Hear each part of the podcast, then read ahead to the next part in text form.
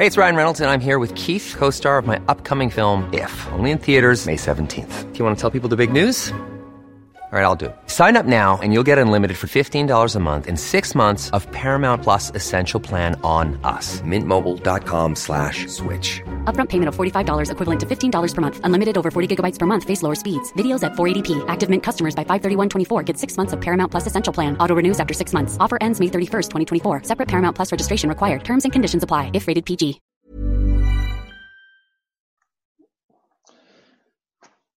Bonjour Étienne Klein et bonjour à tous. Bienvenue à cette conférence ECHO. ECHO, c'est un cycle de conférences euh, organisé par la librairie Mola à Bordeaux et par CapScience, le centre de sciences de Bordeaux en Nouvelle-Aquitaine. ECHO est destiné à faire résonner les savoirs euh, et les états contemporains de la pensée. Euh, entre états des lieux, euh, ECHO reçoit et perspective, pardon, ECHO reçoit des écrivains, des scientifiques, des explorateurs, des figures toutes attachées à la diffusion des savoirs. Alors pour des raisons de confinement, nous faisons cette conférence online mais dès que possible, nous retournerons à la station Ozone à Bordeaux pour les conférences suivantes. Alors, Étienne Klein, je vous remercie d'être parmi nous aujourd'hui pour nous partager votre dernier ouvrage aux éditions Actes Sud, un ouvrage qui s'appelle euh, Ce qui est sans être tout à fait euh, essai sur le vide. Alors, vous êtes physicien, philosophe des sciences, vous dirigez le laboratoire de recherche sur les sciences de la matière au commissariat de l'énergie atomique et vous enseignez à Centrale Supélec, et vous êtes aussi l'un des plus fervents promoteurs et diffuseurs de la médiation scientifique. Alors, vous avez publié de nombreux ouvrages, parmi lesquels euh, Les tactiques de Chronos, Discours sur l'origine de l'univers, Sauvons le progrès ou Matière à contredire. Alors, avec cet opus, ce qui est sans être tout à fait essai sur le vide, vous vous êtes intéressé au vide. Alors, au cours de notre échange, nous allons voir que pour un sujet qui est au croisement du rien, du néant, de l'absence et de la vacuité, on va quand même beaucoup voyager. Euh, comme vous le dites dans votre introduction, je vous cite, le vide est à la fois toute une histoire et tout un monde à la couture de la philosophie et de la physique. Euh, je vous propose de commencer dès maintenant ce travail de haute couture. Nous allons découvrir ensemble euh, les différents avatars euh, que prend le vide et comprendre qu'au travers des différentes réflexions philosophiques et scientifiques, la notion de vide a évolué, elle s'est clarifiée, mais en même temps, elle prend des formes de plus en plus étonnantes et éloignées de ce qu'on croit au premier abord. Au cours de cet échange, on va peut-être croiser dans le désordre Pascal, Descartes, Parménide, Leibniz, Einstein, Dirac, Galilée et Stephen Hawking, euh, donc ça va être assez riche. Euh, vous avez beaucoup travaillé historiquement sur la question du temps et vous abordez aujourd'hui la question du vide. Alors, par une pirouette dans l'introduction de votre livre, vous dites que c'est votre voisine qui vous a dit un jour euh, Étienne, vous devriez apprendre à faire le vide, vous verriez la vie d'un autre œil. alors, est-ce que ça suffit pour se lancer dans un sujet comme le vide? Bonjour à tous, je suis ravi de vous retrouver, même si je préférais, plutôt que d'être devant un écran, voir les personnes de visu, si j'ose dire. J'espère que la fin du confinement nous permettra rapidement de pouvoir voyager à nouveau parce que j'aime beaucoup aller à Bordeaux, pour ne rien vous cacher, pas simplement à cause du vin. Alors en effet, euh, j'ai rendu hommage à ma voisine, évidemment, qui m'a interpellé un matin euh, avec les mots que vous avez cités. Euh, en fait, déjà, alors c'est pas la seule chose qui m'a décidé à travailler sur le vide, évidemment, mais quand même, je me souviens de ce matin où je l'ai croisée, elle m'a dit faites le vide, apprenez à faire le vide. Vous avez l'air fatigué. Et ce que j'ai senti à ce moment-là, c'est une sorte de contradiction entre les deux mots. Parce que faire, c'est un verbe d'action. Il faut faire quelque chose. Et puis, à partir du moment où on a commencé de faire ce quelque chose, on découvre que le quelque chose qu'on a à faire, c'est rien. Et donc, il faut s'arrêter de faire. Et donc, il y a une sorte de contradiction verbale entre le verbe faire et le fait de faire le vide. Mais plus sérieusement, euh, comme vous l'avez rappelé, je me suis beaucoup intéressé au temps euh, dans une vie antérieure. Et ce qui m'avait fasciné dans la question du temps, c'était la fixité du mot. C'est-à-dire que si vous lisez un texte de, de Parménide, par exemple, ou bien d'Héraclite, donc des textes qui remontent à cinq siècles avant Jésus-Christ, ben les traductions qu'on vous propose contiennent le mot temps. Et que vous le vouliez ou non, quand vous lisez ces textes traduits avec des phrases qui contiennent le mot temps, vous rétroprojetez dans leur pensée ce que vous, vous pensez du temps et vous avez l'impression d'avoir une forme de familiarité avec leur philosophie, alors même qu'il est très difficile d'imaginer ce que pensait par exemple Héraclite lorsqu'il pensait ou utilisait le mot temps au 5e siècle avant Jésus-Christ. Et du, coup, je me suis rendu compte que la question du temps, qui est une question évidemment que, que la physique peut nourrir, en fait, elle bute sur un problème de vocabulaire. Qu'est-ce qu'on appelle le temps? Est-ce que c'est l'étymologie du mot qui nous renseigne sur sa signification profonde? Est-ce que ce sont les équations de la physique qui sont opératoires? Et dans ce cas-là, qu'est-ce qu'elle dirait du temps si elle pouvait parler? Et est-ce que ce qu'elle dirait contredirait ou non notre façon commune de dire le temps dans le langage ordinaire? Et je me suis rendu compte que, que finalement, euh, je m'en sortais pas et que finalement, il fallait, avant de parler du temps, toujours préciser la notion dont on parle quand on utilise ce mot, autrement dit, clarifier ce qui se cache derrière ce mot. Et ça m'a finalement lassé parce que je me suis rendu compte que les gens continuent à parler du temps comme s'il ressemblait au phénomène temporel. On, on, accorde des adjectifs au mot temps. Il y a le temps subjectif, le temps physique, le temps cosmologique, le temps biologique, le temps géologique. Bref, on parle du temps comme s'il y avait autant de sortes de temps qu'il y a de phénomènes temporels, ce qui fait que la pensée est comme noyée dans cette prolifération. Je m'étais dit, je vais changer de sujet. Et j'ai choisi le mot vide. Et sans vouloir dévoiler la conclusion du livre, à la fin, je tombe sur le même problème, c'est-à-dire que le mot vide est un mot qui est, entre guillemets, mis à toutes les sauces, de sorte que si on veut pouvoir euh, mieux dire ce que la science nous apprend, du nous apprend à propos du vide, il faut d'abord clarifier notre langage. Il faut procéder, comme pour le temps d'ailleurs, à ce que Paul Valéry appelait un nettoyage de la situation verbale. Et donc, je me suis intéressé à l'histoire de ce mot, comment est-ce qu'il est utilisé par les Grecs, qui sont les premiers à penser le non-être, qui est lié à la notion de vide, on le verra, et puis voir comment ce mot est resté fixe pendant 2500 ans, on parle toujours du vide, mais ce qu'on met derrière ce mot n'a cessé de changer, avec un moment de bascule qui est le début du XVIIe siècle, où les physiciens, les philosophes de la nature, comme on les appelait à l'époque, ont, ont tranché une question qui jusqu'alors était plutôt une question discutée par les philosophes et les théologiens, sans que l'expérience concrète permette d'alimenter ou de contester les thèses qui étaient soutenues. Et d'ailleurs, euh, vous avez rappelé le titre, c'est juste pour euh, compléter ma, réponse à votre première question. Le titre du livre, c'est Ce qui est sans être tout à fait. Parce que le vide est à ce statut ambivalent, il existe il n'existe pas. Enfin, s'il existe, c'est quoi exactement? Et s'il n'existe pas, comment a-t-on pu penser quand même? Enfin bref, il y a cette oscillation entre l'être et le non-être qui colonise l'idée même de vide.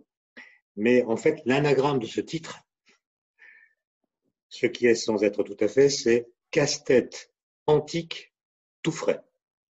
Et ça résume exactement le propos, c'est-à-dire que ça a été un casse-tête pour les Grecs. Ils se sont battus, est-ce que le vide existe ou pas? Et puis tout frais parce que je revisite cette vieille question en utilisant les connaissances nouvelles que la physique nous a permis d'avoir sur le vide. Le, le... Alors, j'avais pas vu l'anagramme, évidemment. Hein. Je ne m'étais pas penché. C'est un, un, joli anagramme caché dans l'espèce d'easter egg, d'œuf de, de Pâques caché comme en informatique. Euh, le débat au niveau de l'Antiquité, euh, il a été amené par Parménide, si j'ai bien euh, compris votre discours, qui a très vite enfermé le débat entre la question d'un d'un être euh, qui existe et le non-être qui par nature n'existe pas, ce qui a enfermé la pensée, je trouve, euh, pendant assez longtemps, jusqu'à ce que euh, Démocrite arrive à sortir de ça avec la création du concept des atomes. C'est bien, c'est-à-dire que cette question du vide a amené aussi une question de, de, rupture un petit peu conceptuelle, amenant certains à, à penser des choses un peu nouvelles. Oui, alors pour moi, avant de vraiment d'enquêter sur cette euh, histoire ancienne, moi je vivais avec des vulgates, c'est-à-dire euh, on m'avait appris à l'école que Démocrite a écrit euh, n'existe que le vide et les atomes, tout le reste n'est qu'illusion, etc. Et donc je pensais que Démocrite était le premier à avoir pensé le vide. Mais en réalité, à peu près au même moment, il y a eu Perménide, comme, vous l'avez dit, le fondateur, dit-on, de l'ontologie, qui a écrit un poème dans lequel il y a des phrases qui, sont, qui ressemblent à une sorte de truisme, de tautologie, d'évidence. Par exemple, il dit L'être est, le non-être n'est pas. Ça ressemble à un truisme. L'être est par définition, le non-être par définition n'est pas. Et en fait, comme l'a, comme l'a rappelé Nietzsche dans son cours, euh, euh, ce, ce, ce, truisme, en fait, il a, il a coupé l'histoire en deux. C'est-à-dire que le seul fait de penser le non-être, même pour dire qu'il n'existe pas, va mettre la pensée occidentale dans un cheminement qu'elle ne pourra plus jamais quitter. Autrement dit, ce truisme-là va agir comme le sparadrap du capitaine Haddock. Il est collé quelque part sur votre chemise, vous le décollez, mais il se recolle ailleurs et vous ne pouvez plus vous en débarrasser. Autrement dit, le fait de penser une première fois le non-être oblige à constamment revenir à lui, parce que c'est une pensée dont on ne parvient jamais à se débarrasser. Alors en fait, ce que dit euh, Parménide, c'est que par définition, l'être, c'est ce qui est, c'est ce qui a toujours été, c'est ce qui ne change pas. L'être se donne par le fait qu'il est immuable, qu'il est compact, il est toujours identique à lui-même. Donc la notion même d'être exclut celle de changement. Et puis le non-être euh, n'existe pas et de toute façon il est impensable. Qui d'ailleurs contient un paradoxe parce que s'il est impensable, comment a-t-il pu y penser? Et donc euh, il va s'opposer sur cette question à Héraclite qui lui va penser le contraire, à savoir que l'être n'existe pas. Ce qui existe fondamentalement, c'est le changement. Et donc il y a une sorte de dialectique qui s'est mise là en place. Et euh, Démocrite va intervenir pour dire oui, je suis d'accord avec Parménide pour dire que l'être est, qu'il est compact, mais je suis pas d'accord avec lui pour dire que le non-être n'existe pas. Autrement dit, le non-être existe autant que l'être. Il le dit dans, une espèce de fragment euh, que j'ai beaucoup discuté avec mon ami euh, Heinz Wiesmann, qui évidemment est un philologue qui connaît parfaitement le grec ancien et qui a pu m'éclairer là-dessus. En fait, sous la plume de Némocrite, on ne trouve pas le mot vide. Il dit le, le méden n'existe pas moins que le den. Alors le méden, c'est un mot grec qui désigne le non-être, le néant, si vous préférez. Et le den, c'est un mot qu'il invente. C'est un mot qui n'existe pas en grec ancien. C'est comme si nous, on nommait l'être par le mot en, sous prétexte qu'on nomme le non-être par le mot néant. Donc il a fabriqué une espèce de néologisme, le den, qui est l'équivalent de l'être. Et ce qu'il dit, c'est que l'être et le non-être cohabitent. L'être s'incarne dans les atomes et le non-être s'incarne dans ce qui est entre les atomes et qu'on va plus tard appeler le vide. Le mot grec pour dénier le vide, c'est le mot canon que, Démocrite n'utilise pas, mais qui sera repris sous cette forme par, par, Aristote, qui va utiliser ce mot pour contester la thèse de Démocrite. Et donc, il y a toute une période très, très longue, en fait, qui fait que les notions de vide, de néant, euh, se ressemblent, parfois s'identifient l'une à l'autre. Et à ma grande surprise, j'ai découvert qu'il a fallu beaucoup de temps pour que l'idée de néant et celle de vide se distinguent radicalement. En fait, c'est la fin du XVe siècle. Et jusqu'alors, les deux mots sont utilisés presque comme s'ils étaient équivalents. Et c'est plutôt une, bonne nouvelle pour la pensée qu'on les distingue. Pourquoi? Parce que le néant ou le non-être, comme le dit Parménide, ne peut pas être pensé. Alors, qu'est-ce qu'il veut dire par là? Ça sera repris par Bergson par la suite c'est que dès que vous essayez de penser le rien ou le néant, je fais comme si les deux mots étaient équivalents alors qu'ils ne sont pas tout à fait, mais on y reviendra peut-être après. Si vous essayez de penser le néant comme étant l'absent de toute chose, que vous le vouliez ou non, votre entendement va en faire quelque chose. C'est-à-dire que le néant que vous pensez va se voir attribué par votre pensée elle-même euh, comme étant doté d'une certaine substantialité, matérialité, dimensionnalité, extensionnalité dans l'espace. Et donc, en pensant le néant, vous en faites paradoxalement quelque chose qui ne peut pas être, puisqu'il est le néant. Autrement dit, l'idée de néant, comme le dit Bergson, est une idée destructrice d'elle-même.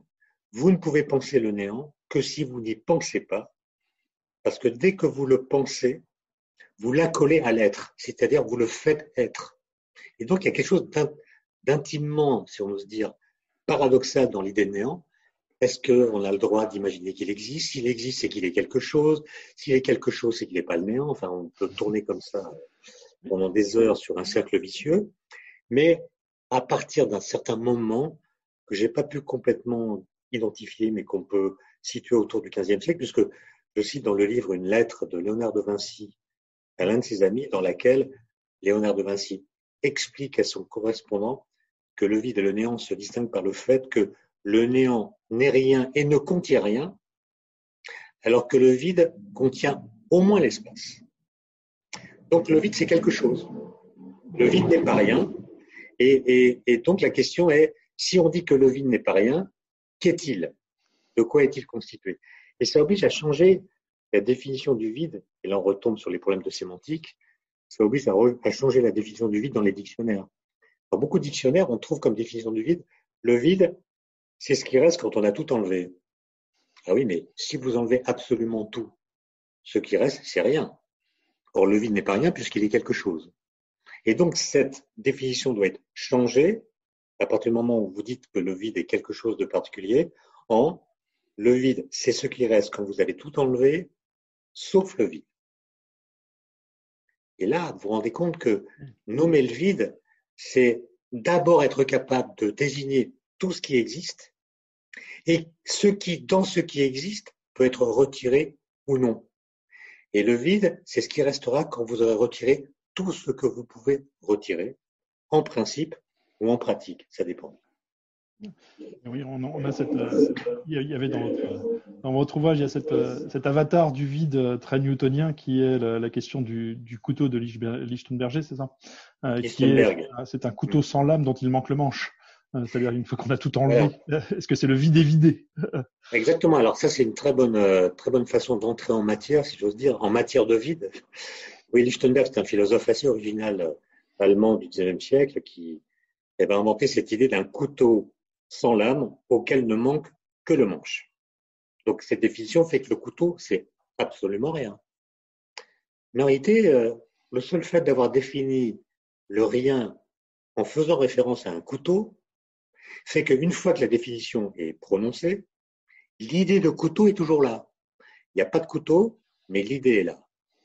Et donc, euh, euh, ça rejoint en fait la façon dont les physiciens vont définir le vide. Et j'utilise dans le livre l'exemple qui m'a beaucoup marqué d'une suite de tableaux effectués par Picasso entre décembre 1945 et les premières semaines de 1946. Picasso a peint une série de 12 taureaux sont au musée Picasso à Paris. Le premier tableau représente un, un taureau d'une façon très réaliste. C'est un taureau massif, charnu, transpirant, gras, enfin un taureau quoi. Et puis le deuxième tableau montre le même taureau, mais avec des formes plus géométriques. Il est moins massif, il est peu à peu débarrassé de sa graisse ontologique. Et puis le troisième tableau le montre encore plus évidé, etc. Et à la fin, on se retrouve à la douzième étape avec un dessin qui montre, en fait, c'est un dessin d'un taureau avec une quinzaine de, de traits curvilignes. Et on voit que si par la pensée on enlève un seul de ces traits, on n'est plus capable de reconnaître qu'il s'agit d'un taureau. Autrement dit, ce tableau montre ce qu'un physicien appellerait le vide du taureau, c'est-à-dire le minimum qu'il faut représenter pour qu'on puisse dire qu'il s'agit d'un taureau. Autrement dit, c'est l'essence du taureau qui est représentée et, cette essence suffit à le définir. Tout le reste, c'est des, ajouts euh, euh, qui sont superfétatoires quand il s'agit de euh, le reconnaître en tant que taureau. Le taureau, le taureau en creux. Euh, vous avez, en creux, voilà. Vous avez, vous avez évoqué plusieurs fois une rupture au niveau de la Renaissance. Alors, est-ce que vous pouvez nous expliquer cette rupture qui a été faite d'une part par Galilée et par un problème de plomberie, si j'ai bien compris, qui fait que tout d'un coup, les discussions ontologiques sur l'être et le non-être se sont transformées en expérience physique de démonstration de l'existence même du vide, ou en tout cas de sa caractérisation dans un premier temps d'un certain vide. Disons. Pour comprendre cette, bifurcation incroyable, euh, il faut euh, comprendre que déjà Aristote, mais surtout au, Moyen Âge, on va défendre l'idée que la nature a horreur du vide, qui est une expression qu'on utilise encore aujourd'hui. La nature a horreur du vide. C'est-à-dire que la nature a un sentiment d'horreur pour le vide qui se traduit dans certaines situations par l'exercice sur les corps naturels d'une force. Alors, il y a les Grecs en parlaient déjà, mais par exemple, on avait remarqué que quand on prend une bouteille d'eau, une bouteille en verre remplie d'eau, et qu'on la laisse à l'extérieur un soir de gel, on la retrouve brisée le lendemain matin, l'eau s'est transformée en glace et la bouteille s'est cassée. Comment expliquer cela? Au Moyen Âge, on explique que l'eau en gelant se contracte, parce que tous les corps se contractent quand ils euh, deviennent solides, sauf l'eau, qui est une exception auquel manifestement on n'avait pas pensé à l'époque, puisque les glaçons flottent. Hein, C'est-à-dire que la, densité de l'eau liquide est plus faible, de l'eau solide, pardon, est plus petite que la densité de l'eau liquide. Donc les glaçons flottent. C'est le seul corps qui a cette propriété. Et à l'époque, on n'en avait pas conscience. Donc on disait quand l'eau gèle, elle se contracte, ce qui fait apparaître du vide dans la bouteille. Et comme la nature a horreur du vide, elle demande à la bouteille de se casser pour empêcher que le vide dont elle a horreur se manifeste. Et donc, il y a toutes sortes de phénomènes physiques comme ça qui étaient expliqués par le fait que la nature s'oppose à l'apparition des vides, du vide dès qu'il menace d'apparaître. Et c'était en plus alimenté. C'est une expression qu'on entend tout le temps, tout le temps encore. Hein. La ah. nature horreur du vide, ça peuple notre imaginaire du vide. Absolument. On n'a pas, pas changé nos façons de dire alors qu'on a changé nos façons de comprendre. Et, il y a, à cela sont ajoutés des arguments théologiques. Parce qu'en en fait, euh, si le vide, c'est l'espace avec rien à l'intérieur, euh, ça sert à rien, c'est stérile. Or, Dieu n'a rien fait qui soit inutile. Et puis, de toute façon, Dieu est partout. Donc, euh, s'il y avait du vide, il serait dedans. Donc, le vide en question ne serait pas vide, il serait plein, etc. Donc, on avait toutes sortes d'arguments comme ceci, philosophiques, observationnels, théologiques, pour contester que le vide puisse exister. Et puis au XVIIe siècle, comme vous l'avez rappelé, il y a eu deux événements incroyables. Le premier événement, c'est 1604, quand Galilée réfléchit à la chute des corps. Galilée, à l'époque, se préoccupa de savoir si le vide existe ou pas. Simplement, il utilise le vide comme cas limite et comme cas d'école.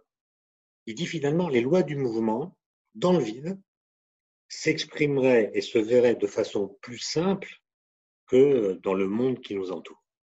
Et donc, je ne dis pas que le vide existe, mais j'essaie de comprendre comment seraient les lois du mouvement dans le vide, c'est-à-dire dans un milieu de densité nulle. Et ça va l'amener, sans faire d'expérience, en tout cas dans un premier temps, à énoncer la première loi de la physique moderne, qui est la loi de la chute des corps. C'est-à-dire de dire que tous les corps, quelle que soit leur masse, tomberaient à la même vitesse dans le vide, ce qui n'est pas ce que nous voyons, parce que nous, nous voyons que les grosses pierres vont plus vite que les petites pierres. Et donc, sans faire d'expérience, il a pu trouver une loi qui contredit les observations que nous pouvons faire, à partir d'une expérience de pensée dont on reparlera si ça vous intéresse. Mais ça, c'est donc 1604 où il imagine que le vide est un cas d'école qui rend la physique plus simple, quitte ensuite à ce qu'on complique la dynamique des phénomènes en y ajoutant des effets qui sont liés au fait que nous ne sommes pas dans le vide. C'est-à-dire, dans cette expérience de pensée, il ne cherchait pas le vide. C'était juste une hypothèse de travail théorique pour simplifier ses calculs. C'est une expérience de pensée, c'est-à-dire c'est une sorte de stratagème intellectuel pour que le, monde décoïncide avec ce qu'il nous montre. Et en gros, l'hypothèse qu'il a faite, c'est de dire, admettons que la chute des corps soit pilotée de la façon que nous voyons qu'elle est quand nous faisons des observations, nous voyons qu'une grosse pierre plus vite qu'une petite pierre. Ça, c'est l'observation. Maintenant, et c'est là que commence l'expérience de pensée, je fais cette hypothèse, plus c'est lourd, plus ça tombe vite. Je prends une grosse pierre, une petite pierre, je les relie par une ficelle, et je fais tomber l'enfant, l'ensemble. Que dit la loi que j'ai supposée vraie? Bah, Que l'ensemble est plus lourd que la grosse pierre. Donc ça va tomber plus vite que la grosse pierre seule. Mais en même temps, pendant la chute, la petite pierre qui est moins lourde va tomber moins vite, tendre la corde, et faire parachute. Donc l'ensemble va tomber moins vite que la grosse pierre seule. On a deux conclusions qui sont contradictoires l'une avec l'autre.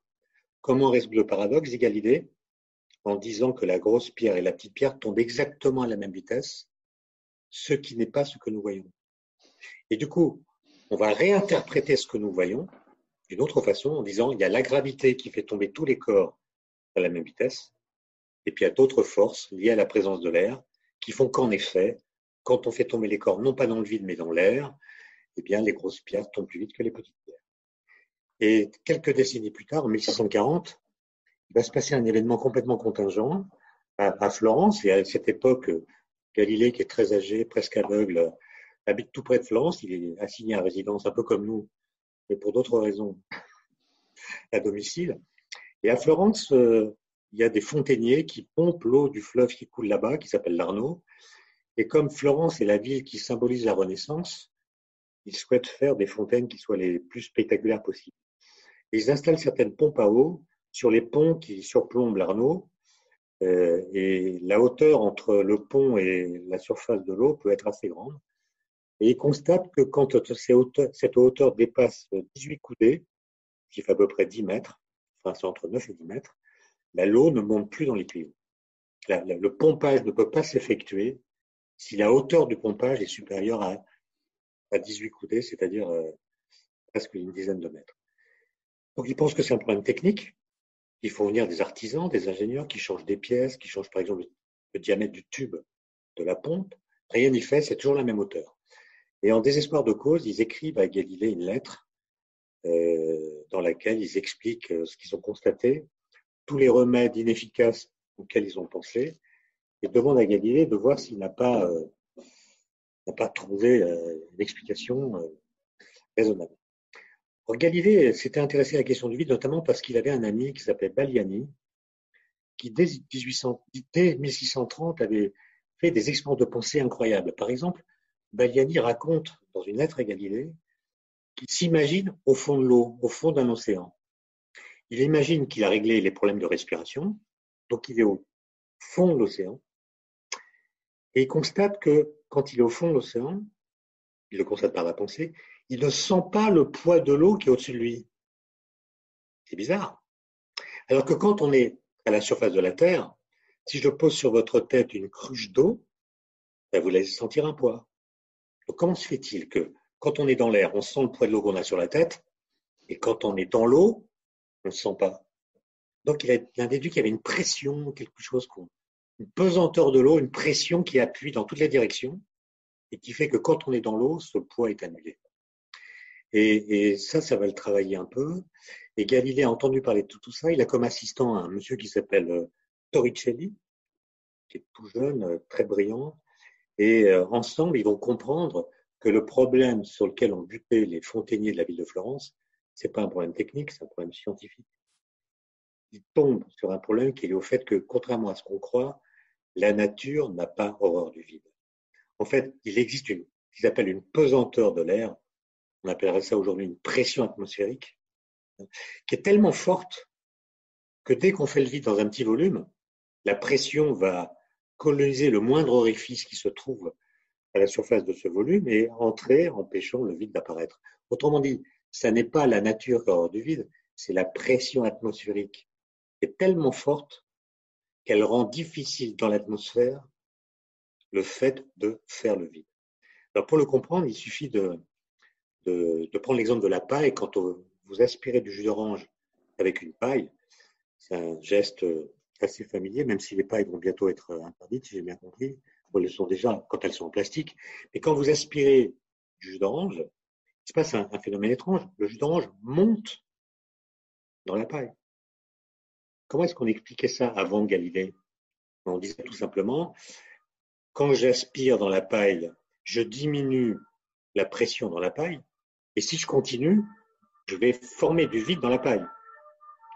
La nature a horreur du vide, donc elle demande au liquide qui est dans le verre de monter à l'intérieur de la paille pour empêcher que le vide se manifeste. Autrement dit, la nature a horreur du vide et cette horreur qu'elle a pour le vide agit comme un antidépresseur. Dès qu'il y a une dépression, la nature demande à toute la matière qui est là, qu'elle soit liquide, gazeuse ou solide, de coloniser l'endroit qui menace de devenir du vide. Et ce que montre Galilée, surtout Torricelli, c'est que non, c'est pas comme ça que ça se passe. Il y a une pesanteur de l'air qui appuie sur le liquide qui est dans le verre, qui appuie aussi sur le liquide qui est dans la paille. Et si j'aspire dans la paille, je diminue la pression à l'intérieur de la paille, et c'est la différence de pression entre qui appuie sur le liquide qui est dans le verre et celle qui appuie sur le liquide qui est dans la paille qui va faire monter le liquide à l'intérieur de la paille. Et donc, euh, la pression, en l'occurrence, qui est une force qui s'exerce là de haut en bas, va faire monter contre la gravité le liquide de bas en haut. Donc, il y a un renversement complet.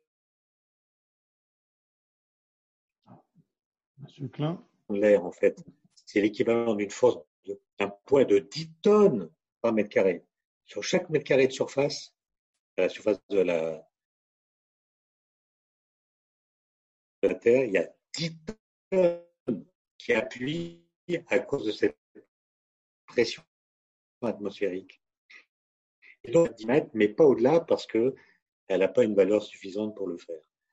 Et Torricelli va vérifier cette hypothèse, non pas avec de l'eau, mais avec l'idée de prendre le, liquide le plus dense connu à l'époque, qui est le, le vif argent, qui est le mercure. Il va prendre une bassine, va la remplir de mercure. Ensuite, il va prendre un tube d'un mètre de long. Il va le boucher à une extrémité, le remplir sous toute sa longueur de mercure euh, liquide, donc, le boucher. Une fois que c'est fait, il plonge verticalement le tube dans le bain de mercure, enlève le bouchon de la partie immergée, puis regarde ce qui se passe.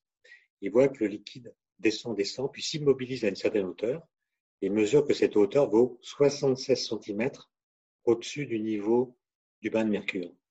Or, 76 cm, c'est 10 divisé par 13,6, qui est la densité du mercure.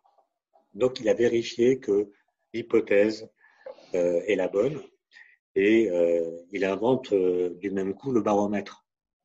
Ce qui est étonnant, c'est que. On l'appelait l'instrument de Torricelli jusqu'à très récemment. On, appelait ça le tube de Torricelli. Tube de Torricelli, voilà.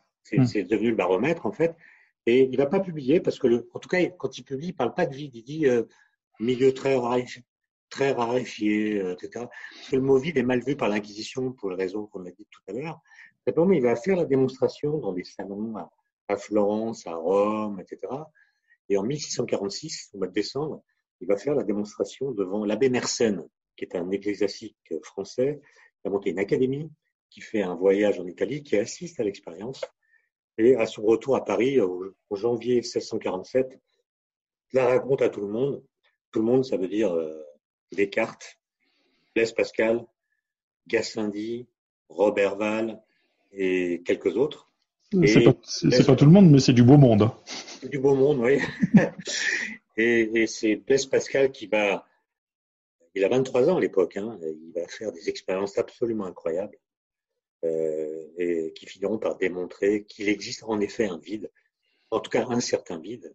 Il n'est pas complètement vide parce que même dans le tube de Torricelli, il y a quelques vapeurs de mercure qui existent, mais c'est quand même un certain vide qui existe.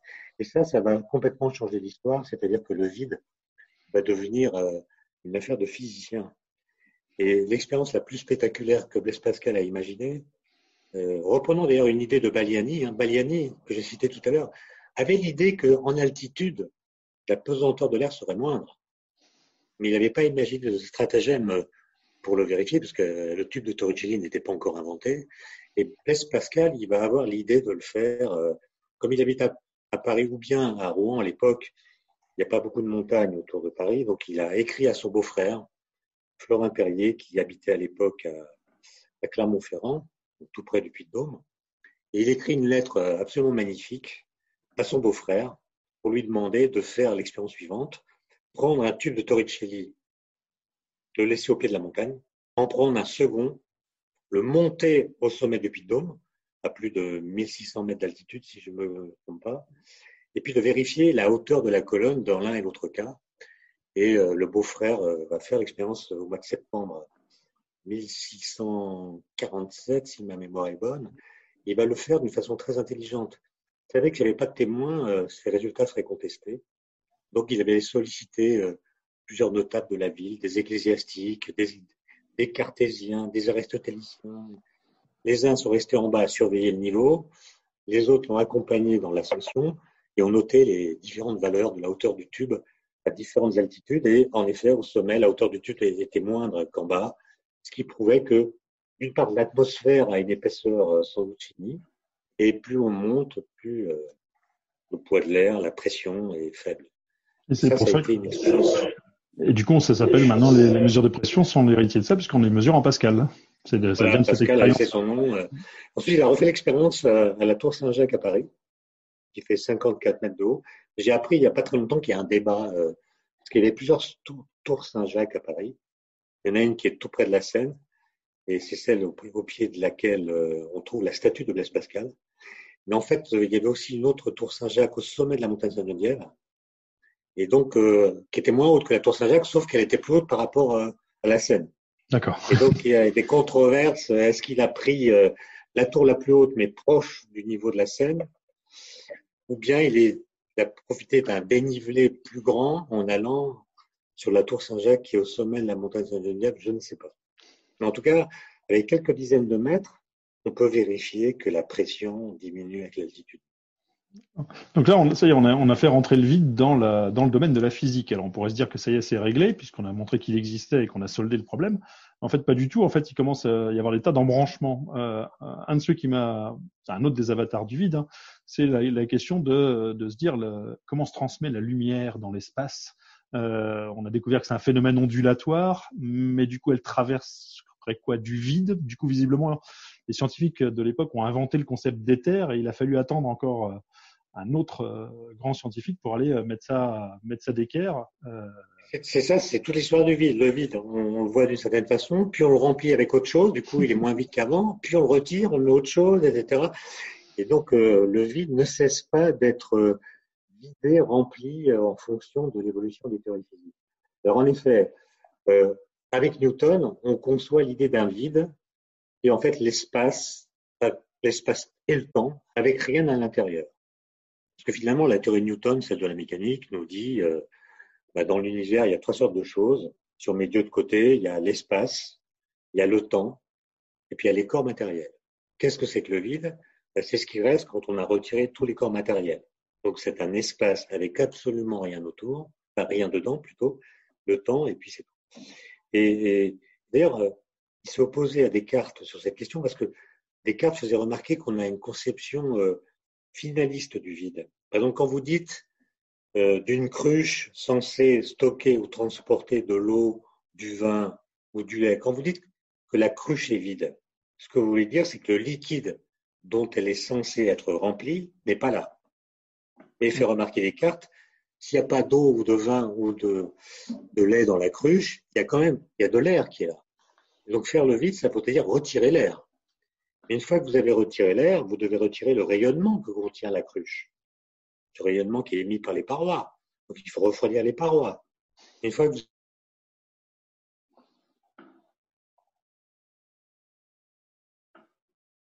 vous allez refroidir un volume d'espace. Est-ce que vous devez retirer l'espace Autrement dit, où s'arrête le processus d'exfiltration que vous pouvez accomplir? Il y a un moment, ça doit s'arrêter parce que si vous pouvez tout enlever, bah, vous retombez sur le néant. On a dit que le vide, c'était pas le néant. Donc, il y a un moment, ça doit s'arrêter. C'est ça la question qui est constamment débattue. revenons au vide newtonien. Donc, c'est un espace avec rien à l'intérieur. Et puis, au XIXe siècle, euh, il y a des travaux faits par Jung et puis par Fresnel en France qui laissent entendre que la lumière est capable de de provoquer des interférences, donc de s'ajouter à elle-même d'une façon qui est constructive ou destructive. Or, une onde, pour un physicien du XIXe siècle, c'est quelque chose qui se propage en faisant vibrer le milieu grâce auquel elle se propage.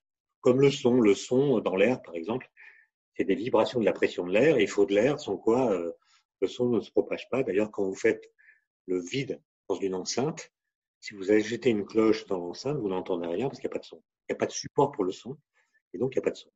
Et donc les sciences se sont dit c'est la même chose pour la lumière. Elle doit être euh, portée par un milieu capable de la, soutenir dans sa propagation. Et ce milieu, on l'a appelé l'éther luminifère, qui, ce qui veut dire porteur de lumière. Et euh, Maxwell est arrivé avec les équations de Maxwell qui décrivent la propagation de la lumière sous forme d'ondes électromagnétiques dans l'éther vous ai demandé quelles sont les propriétés de l'éther. Et euh, petit à petit, on se rend compte que l'éther a finalement aucune propriété. Il n'est pas pesant, il n'est pas élastique, il n'a rien, il n'a aucune propriété, si ce n'est qu'il doit être absolument immobile. Or, ce principe d'immobilité absolue que doit avoir l'éther entre en contradiction avec un principe fondamental de la dynamique de Newton, qu'on appelle le principe de relativité, qui dit que le mouvement est comme rien. C'est-à-dire quand vous êtes en mouvement, tout se passe comme si vous n'étiez pas en mouvement, si votre mouvement est un mouvement rectiligne uniforme. Concrètement, quand vous êtes dans un train à vitesse constante en ligne droite, ben, les phénomènes physiques que vous observez sont exactement les mêmes que ceux que vous observeriez si vous étiez euh, à la cafétéria de la gare. Donc, euh, donc, le fait d'être en mouvement ne change pas les phénomènes physiques. Et donc, ça, ça veut dire que tous les référentiels sont équivalents. Il y a une sorte de démocratie des référentiels. Vous pouvez toujours dire qu'un référentiel est immobile. En fait, il est mobile par rapport à un autre qui a le même statut que lui. Et donc, il n'y a pas de référentiel dont on puisse dire qu'il soit absolument immobile. Et donc, le principe de relativité venait contredire la propriété que doit avoir l'éther luminifère. L'époque, la plupart des physiciens qui s'intéressaient à la question, pas, nombreux, hein, on sait qu'on ne pouvait pas trop toucher la mécanique. Euh, qui, avait fait ses preuves, alors que l'électromagnétisme était un formalisme, une théorie un peu plus neuve et donc euh, plus, plus moins assurée, disons. Et celui qui va clore le débat, c'est un jeune homme qui s'appelle Albert Einstein, qui en 1905, après quelques années de réflexion, va proclamer la mort de l'éther en disant l'éther n'existe pas. Donc la lumière se propage toute seule comme une grande dans l'espace vide. Donc elle n'est plus la vibration d'un milieu particulier, elle devient un être physique à part entière. La lumière existe par elle-même et, et, l'éther n'existe pas, donc il va vider le vide qui contenait l'éther. Ensuite, le vide va se remplir d'autres choses euh, avec la mécanique quantique, etc. ces autres choses sont différentes de l'éther luminifère qui, lui, est complètement mort. D'accord. Et donc Einstein, donc après avoir tué l'éther, ce qui est quand même pas une mince affaire, euh, il se pose la question de la gravitation et dit que le vide n'est pas grand-chose non plus, hors l'espace, le temps et la gravitation. Il le met, il le met dans un espèce de champ gravitationnel en expliquant, enfin, il sort le vide mm. conceptuellement de son modèle. Mm. Oui. Alors avant, peut-être si vous me permettez, je voudrais juste dire une chose, c'est que vous savez, en 1905, qu'on appelle l'année miraculeuse de la physique, Einstein écrit cinq papiers euh, révolutionnaires dans cinq domaines différents. Mais moi, je me suis toujours demandé, et sans avoir jamais la réponse euh, par des travaux d'historiens, je vous ai ça quête.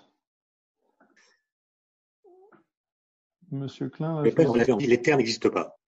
Mais en mars, en mars, il a publié un article sur la lumière où il montre que certains phénomènes comme l'effet photoélectrique, avec l'effet de seuil qu'on vient de découvrir expérimentalement, ne peut être expliqué que si on considère que dans la lumière, il y a des corpuscules qui s'appelleront par la suite des photons.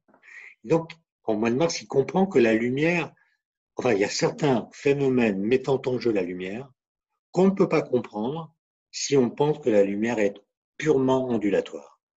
Il y a aussi quelque chose de corpusculaire. Il est conscient que c'est pas clair, c'est contradictoire avec le fait qu'il y a des interférences possibles, mais à partir du moment où on dit que la lumière est en partie corpusculaire, il n'y a plus besoin d'éther, puisque l'éther a été inventé pour expliquer que la nature est ondulatoire. Et donc je me demande en quoi l'article de, de, de Marx a pu influencer la conclusion, plutôt la rupture qu'il euh, énonce dans l'article de juin. Ça, c'est une question ouverte. Maintenant, euh, la gravitation, euh, évidemment, c'est autre chose. Hein. Einstein, en 1907, va faire une expérience de pensée cruciale. Il s'imagine en train de tomber en chute libre dans le vide. Donc, il connaît les travaux de Galilée, Newton et pour cause. Et donc, si vous tombez en chute libre dans le vide, par exemple, imaginez que je suis en train de tomber, je tombe avec euh, mon téléphone, et pendant la chute, je lâche mon téléphone. Comme tous les corps tombent à la même vitesse, ce téléphone, quand je l'aurai lâché, tombera à la même vitesse que moi. Donc, par rapport à moi, il tombera pas. Il sera en lévitation par rapport à moi. Et donc, moi qui le regarde, j'aurai l'impression qu'il est en apesanteur. Et donc, Einstein comprend que la gravitation, qui est la cause de votre chute, provoque une accélération qui annule pour l'observateur qui subit cette gravitation la gravitation qu'il subit. C'est comme si l'effet produit par la gravitation annulait sa cause. Il dit ça c'est pas clair et il comprend qu'il y a une équivalence entre la gravitation et l'accélération, c'est-à-dire qu'une accélération peut mimer la gravitation et une accélération peut annuler la gravitation. Et ça va l'amener à une nouvelle théorie de la gravitation en 1915 qui s'appelle la théorie de la relativité générale, qui va montrer que l'espace-temps, euh, certes, il peut être considéré comme vide, mais il est quand même courbé, déformé euh, par la matière, par l'énergie qu'il contient, et donc l'espace-temps devient un être physique à part entière, solution d'ailleurs d'une équation de physique, dont la métrique est solution d'une équation de physique, et donc la question est de savoir euh, c'est quoi le vide en relativité générale? Là, vous pourriez dire bah, le vide, c'est ce qui reste quand j'ai retiré toute la matière, toute l'énergie, et donc il va rester un espace-temps non courbé, donc l'espace-temps de la relativité restreinte. Et d'autres vous diraient, mais non, la théorie dit qu'il y a une sorte d'adhérence de, la matière, c'est-à-dire le contenu, à son contenant, c'est-à-dire l'espace-temps. Le contenu et le contenant sont solidaires. Donc, si vous retirez la matière et l'énergie, vous retirez le contenu, mais aussi le contenant, puisqu'ils sont collés l'un à l'autre. Et donc, dans ce cas, le vide de la réalité générale, c'est le néant. il y a d'autres hypothèses sur lesquelles je ne veux pas insister là, mais c'est pour montrer que c'est très compliqué. C'est-à-dire, quand on a une théorie physique qui vous dit le mobilier ontologique de l'univers, c'est-à-dire qui vous dit ce qui existe, ensuite, il faut décider de ce qu'on peut retirer ou pas pour définir le vide. Alors, un dernier avatar, parce qu'en allant dans la complexité, on peut, dès qu'on arrive à Einstein, après on passe en mécanique quantique. Euh, alors même si elles se côtoient pas, ces deux physiques, euh, si elles ne s'affrontent pas, elles n'ont pas la même façon de voir le monde. Et alors moi qui suis un vrai béotien en mécanique quantique, à chaque fois qu'on me propose des concepts de mécanique quantique, à chaque fois je, je tombe des nues. Euh, et alors là, dans, le, dans votre livre, vous évoquez les travaux de Paul Dirac qui, euh, qui à force d'équations, arrive à une conclusion d'un vide archi-plein euh, alors ça, c'était là pour le coup, c'est le vide qui n'existe plus. C'est bien un paradoxe apparent, en tout cas pour les béotiens de mécanique quantique. Est-ce que vous pouvez nous en dire un peu quelques mots sur le, le, le vide archi-plein de Dirac, puis le, le, vide quantique, euh, qui est encore plus, euh, encore plus sidérant que le vide plein de, de, Dirac Alors, très volontiers. Avant, je fais une remarque. Vous savez, je reviens au XVIIe siècle, juste pour fixer les choses. Au XVIIe siècle, Blaise Pascal a une correspondance euh, assez serré avec un, un jésuite qui s'appelle le Père Noël, le révérend Père Noël, qui est le patron de la Compagnie de Jésus, et qui écrit un livre qui s'appelle La plénitude du vide. Et donc, il défend l'idée euh, que le vide ne peut pas exister parce que euh, un espace sans matière à l'intérieur n'est pas pensable, ne peut pas exister, etc. Et Blaise Pascal lui répond longuement, avec des arguments d'ailleurs assez géniaux, et lui dit à la fin d'une de ses lettres, le milieu, pardon, le vide tient le milieu entre le néant et la matière. Donc le, vide, il est entre le néant, il est quelque chose, et c'est presque déjà la matière, mais c'est pas tout à fait la matière. Il est intermédiaire. Et sans le savoir, il a donné là une assez bonne définition de ce qu'on appelle le vide quantique. Parce que la mécanique quantique, c'est donc des équations, hein, comme tout, formalisme euh, physique.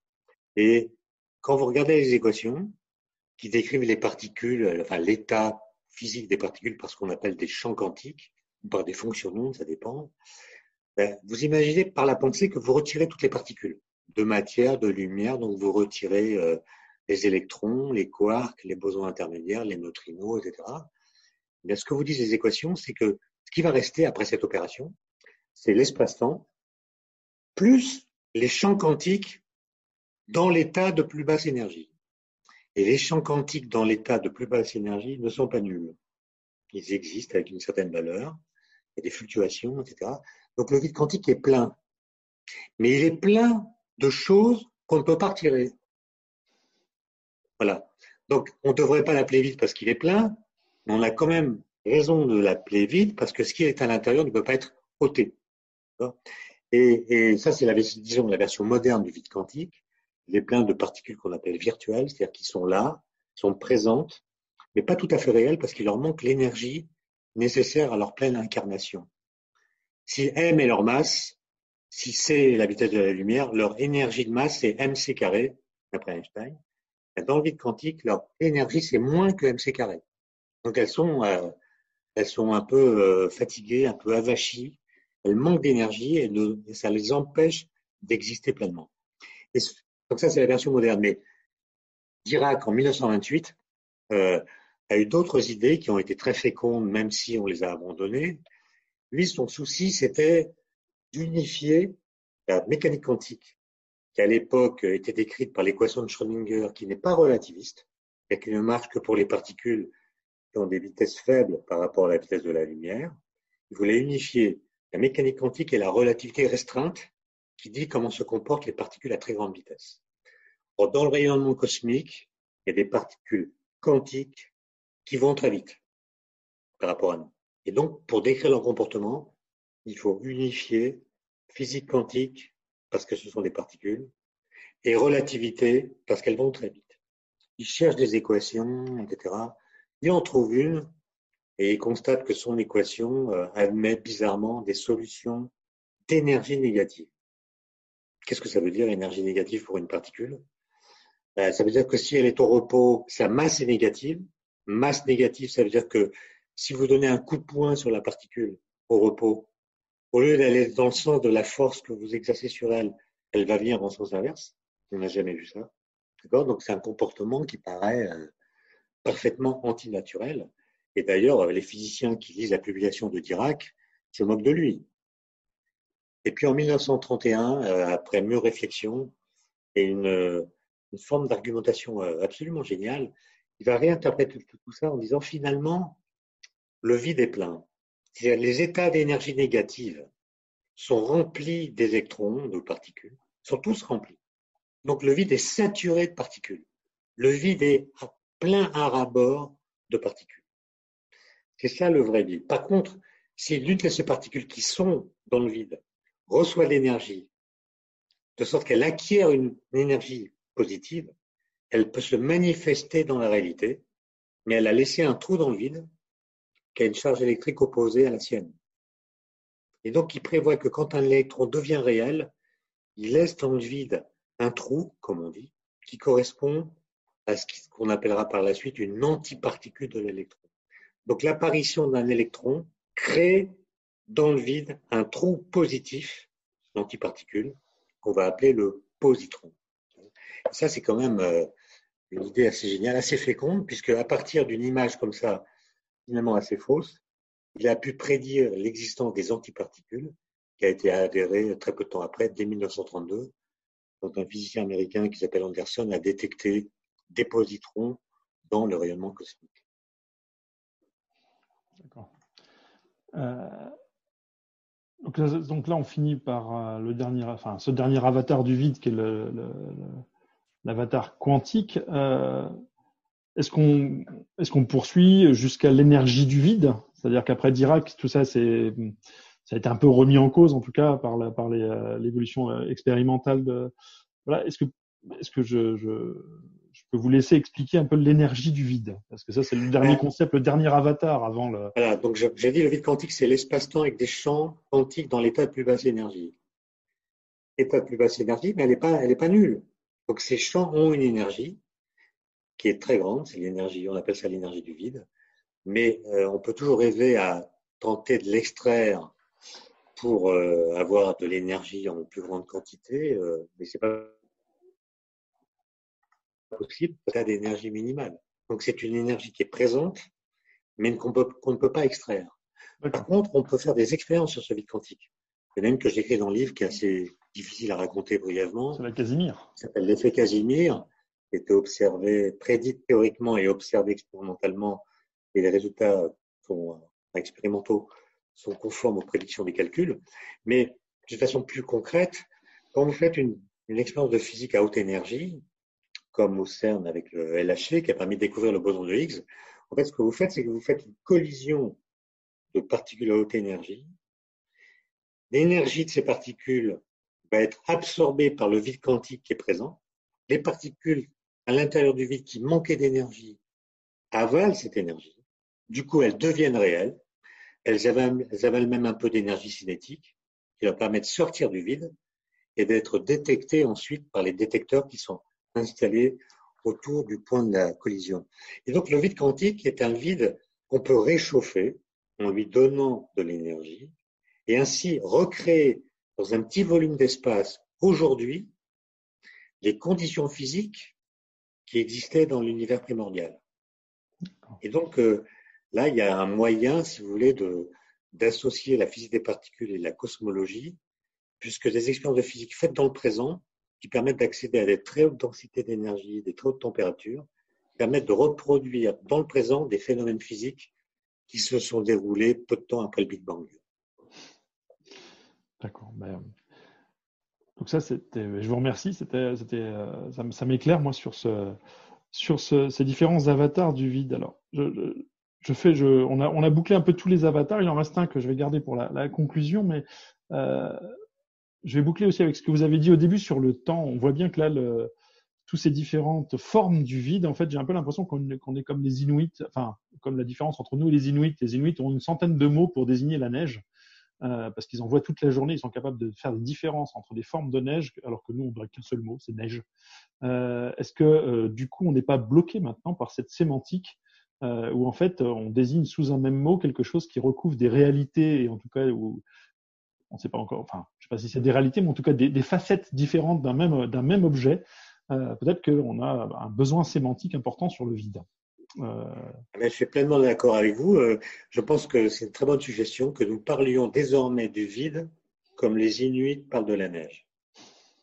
Et, et que bah, ça ne veut pas dire copier leur vocabulaire, hein, ça veut dire inventer des mots. Par exemple, le vide que vous ressentez, euh, par exemple, quand vous vous ennuyez, ce qui est possible en période de confinement, c'est pas du tout le vide quantique dont on vient de parler. Euh, le vide dont on parle quand on dit de quelqu'un qui il a faim parce que son estomac est vide, c'est pas celui euh, dont on parle quand on parle de l'énergie noire ou de, du vide de la retraite générale. Et donc, il faudrait qu'on invente un mot à chaque fois qu'on parle d'un vide différent, puisque le langage, le langage ordinaire, utilise le même mot pour désigner toutes sortes de choses qui sont en réalité différentes. Et c'est aussi vrai pour les physiciens. Et donc, euh, il faudrait travailler le langage de cette façon. Et d'ailleurs, euh, dans le livre, et je crois que vous l'avez lu, dans le dernier chapitre, je cite Lavoisier, Lavoisier, le père de la chimie moderne, comme on dit, a écrit, euh, juste avant qu'on lui coupe la tête, un traité élémentaire de chimie, qu'il a précédé d'un discours préliminaire dans lequel il dit exactement ça.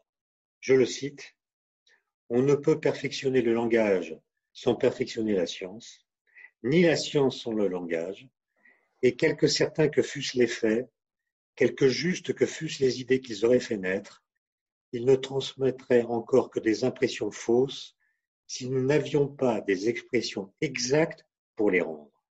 Autrement dit, quand la science progresse, elle doit également perfectionner le langage pour que ce qui est nouvellement su ou compris soit bien dit par nos phrases. Ben, merci beaucoup. Je trouve que ça fait une très belle conclusion qui boucle avec votre introduction euh, sur le temps. Euh, donc on arrive au terme de ce, cet échange. Je vous remercie euh, de, nous avoir permis, de nous avoir permis ce voyage dans le temps, dans l'espace, au croisement de la science et de la J'espère pas dans le vide quand même. non, on n'est pas dans le vide. bah, pour ma part, je ne regarderai plus jamais le vide avec euh, le même dédain que j'ai pu le regarder pendant longtemps. Hein, je vous le dis, c'est une découverte. Euh, donc, je rappelle le titre de votre livre aux éditions Actes Sud, hein, euh, Ce qui est sans être tout à fait, essai sur le vide, que vous pouvez trouver même en période de confinement sur le site du partenaire du site éco mola.fr qu'on peut trouver en le trouver en e-book et dans les rayons de la librairie dès qu'elle sera réouverte. Je peux me permettre un aveu, le livre, le, le premier titre du livre, c'était Néant, vide, rien. Et en fait, quand vous dites ces trois mots l'un derrière l'autre, rapidement, ça fait néant, vide, rien. Et mon éditrice a protesté. Ah. Du coup, j'ai dû proposer un autre titre. Dans lequel vous avez caché un anagramme. Voilà. bon. Étienne Klein, encore une fois, merci, merci beaucoup. Bonne journée. Even when we're on a budget, we still deserve nice things. Quince is a place to scoop up stunning high-end goods for 50 to 80% less than similar brands. They have buttery soft cashmere sweaters starting at $50, luxurious Italian leather bags, and so much more. Plus, Quince only works with factories that use safe, ethical, and responsible manufacturing. Get the high-end goods you'll love without the high price tag with Quince. Go to quince.com/style for free shipping and 365-day returns.